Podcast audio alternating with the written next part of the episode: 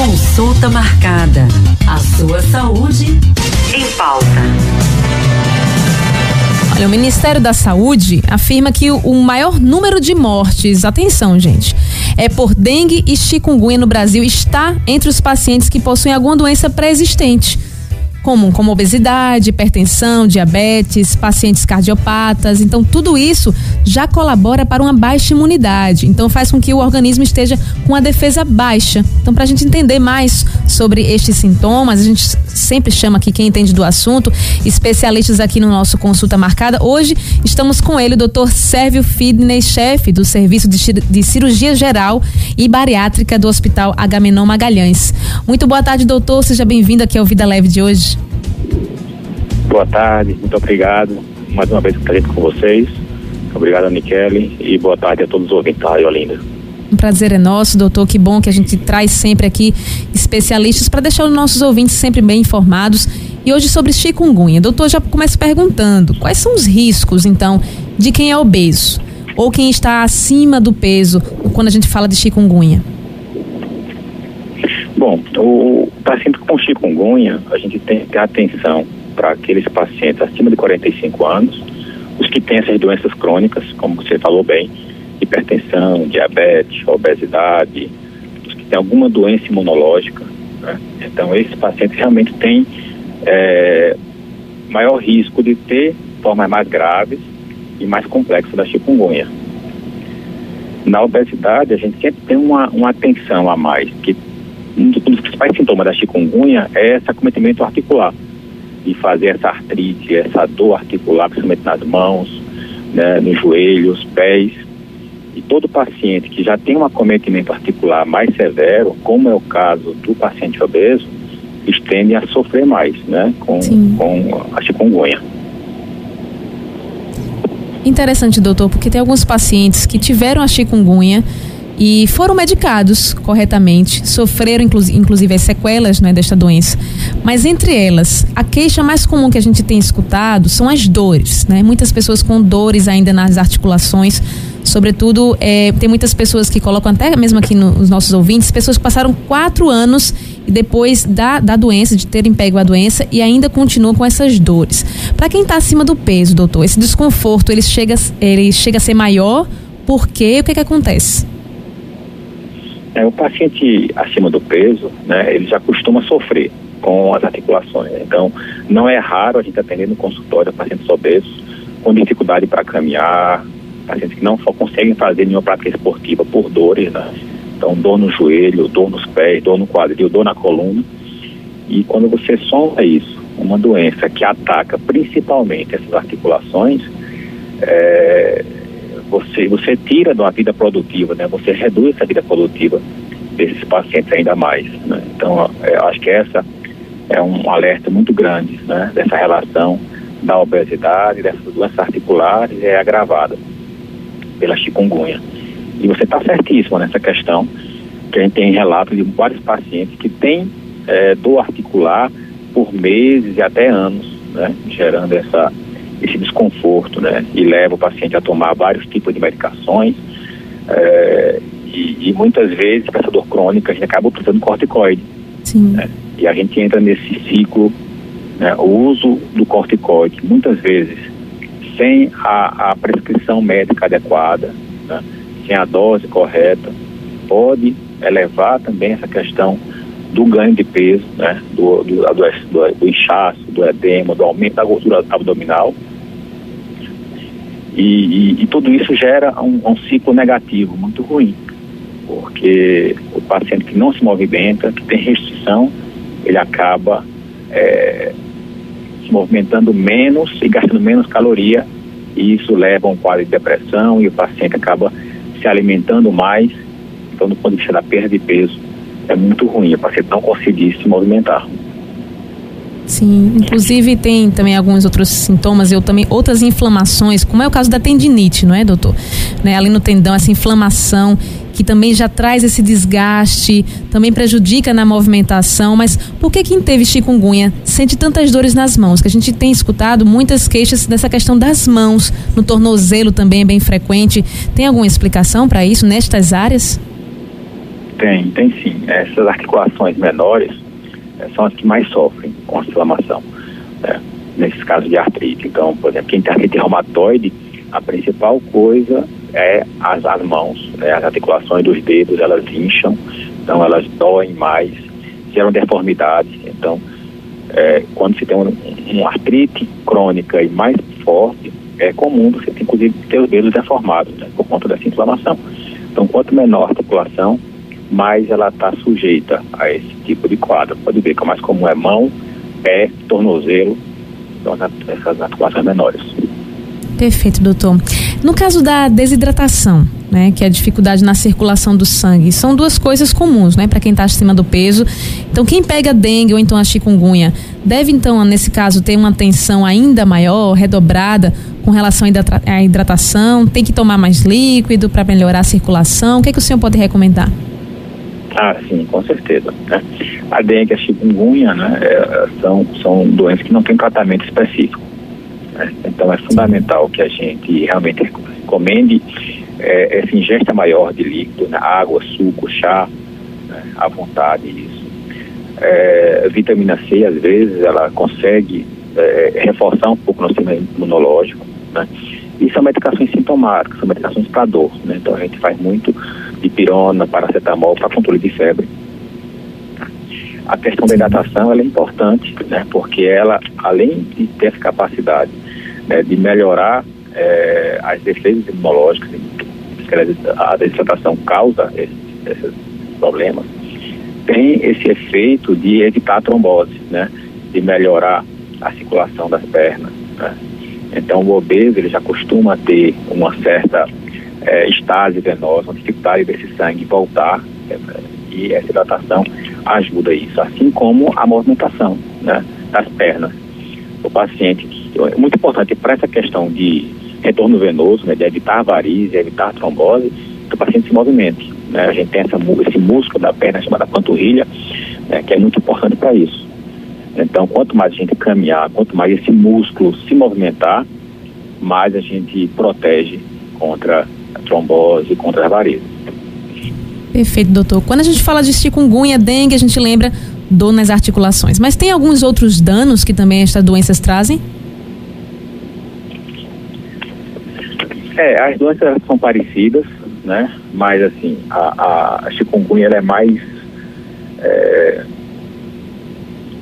tem uma repercussão maior em cima das articulações, né? Tanto é que o nome chikungunya é um, é um termo tailandês né? hum. que mostra que é em referência aos pacientes que vivem encurvados, né? Sim. É aquele que está encurvado, né?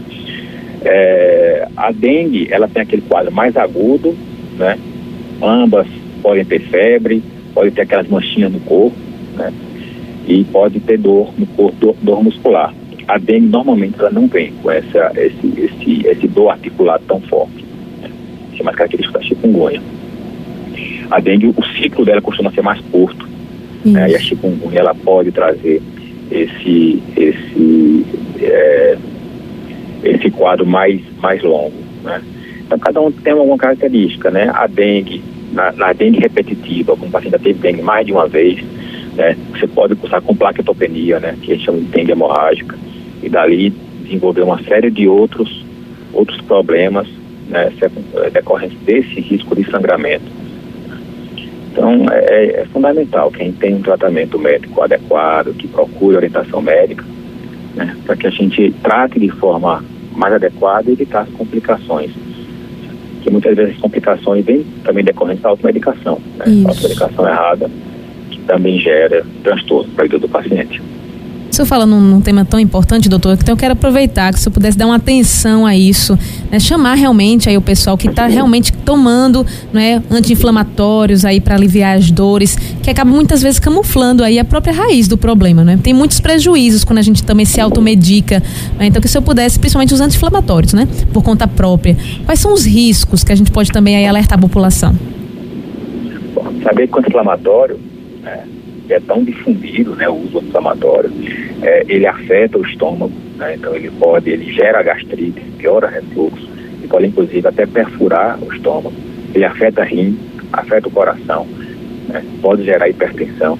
Então, normalmente você tem que tomar na dose correta né, e tomar em dose é, é, por um período mais curto possível. Né? Então, até 5 a 10 dias no máximo, dependendo do anti-inflamatório.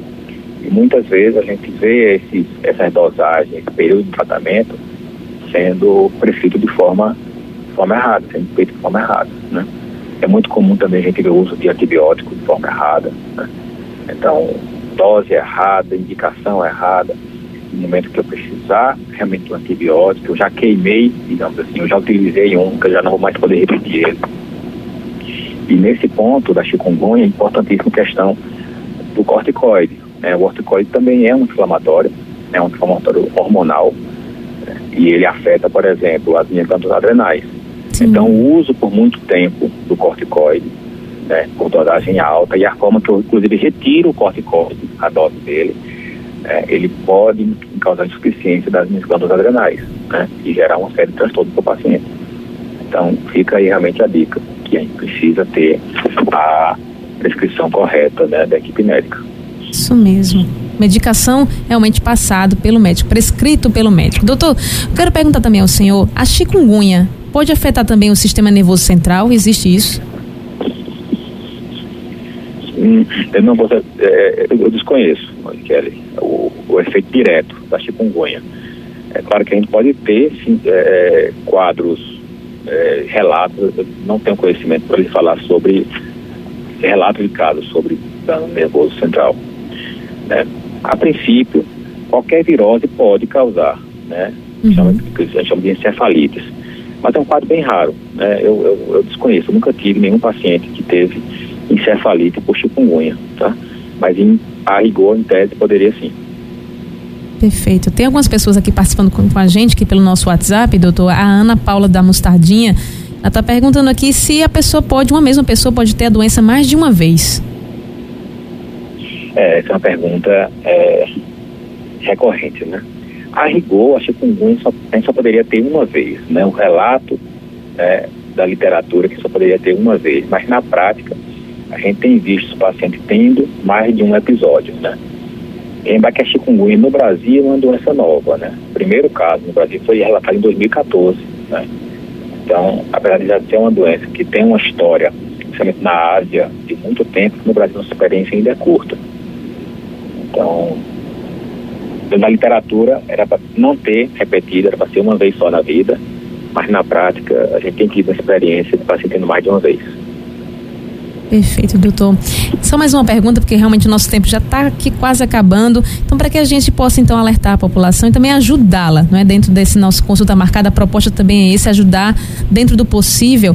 Para quem já teve, não é? Tem muitas pessoas que há anos ainda sentem os sintomas, para diminuir o desconforto, sobretudo estas dores, né, nas articulações, o pessoal se queixa tanto, o inchaço nos pés, o que a gente pode indicar? Aquela história de água quente, água morna, fria, o que a gente pode aliviar esses sintomas? Pronto, a água fria, é, ela tem um potencial anti-inflamatório, né? Então a gente recomenda a água fria, né, nesses pacientes. É claro que nem todo mundo tem tolerância à água fria, e às vezes a água fria ela pode piorar é, a dor em alguns pacientes. Tá? Água morna a gente não recomenda. Né? Água morna ela, ela é pró-inflamatória, né? então definitivamente não usar água morna. Tá? Questão de medicação. Nós temos os analgésicos comuns, né, de pirona, paracetamol, que é o que a gente recomenda o uso, né, por, de forma mais corriqueira, anti-inflamatórios, né, tipo diclofenaco, tipo ibuprofeno, mas esses usados num período mais curto, até sete dias, e além disso a gente vai ter que ver analgésicos mais potentes, até mesmo os corticoides, mas aí tem que ter a prescrição médica adequada para a gente. Perfeito, doutor. Realmente nosso tempo está acabando, mas desde já nós agradecemos pela sua atenção dispensada, mas que o senhor possa então fazer as suas considerações finais e também deixar as suas redes sociais, como é que a gente pode aqui continuar essa consulta. Pronto, perfeito, vamos lá. É, o combate ao mosquito, tá, é, é fundamental para o controle da chikungunya, tá? Então, lembrar né, de usar o mosqueteiro, controlar o mosquito, uso repelente, é o que a gente entende mais efetivo hoje ainda para é, controlar a chikungunya, tá? Bom, quem quiser nas redes sociais, Dr. Sérgio Sidney, né, seguir no Instagram, É, lá tem todas as informações de, de onde atendo. Né? Então, fico à disposição. Quem quiser tirar alguma dúvida por lá, eu também fico à disposição. Perfeito, doutor. Muito obrigada, então, pela sua participação aqui conosco e que a gente possa também ter algum, outras oportunidades também mais tarde.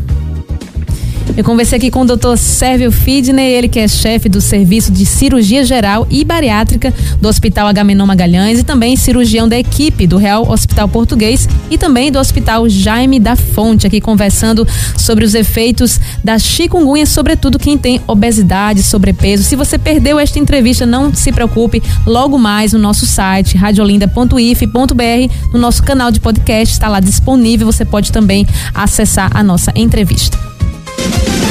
Consulta marcada. A sua saúde em pauta.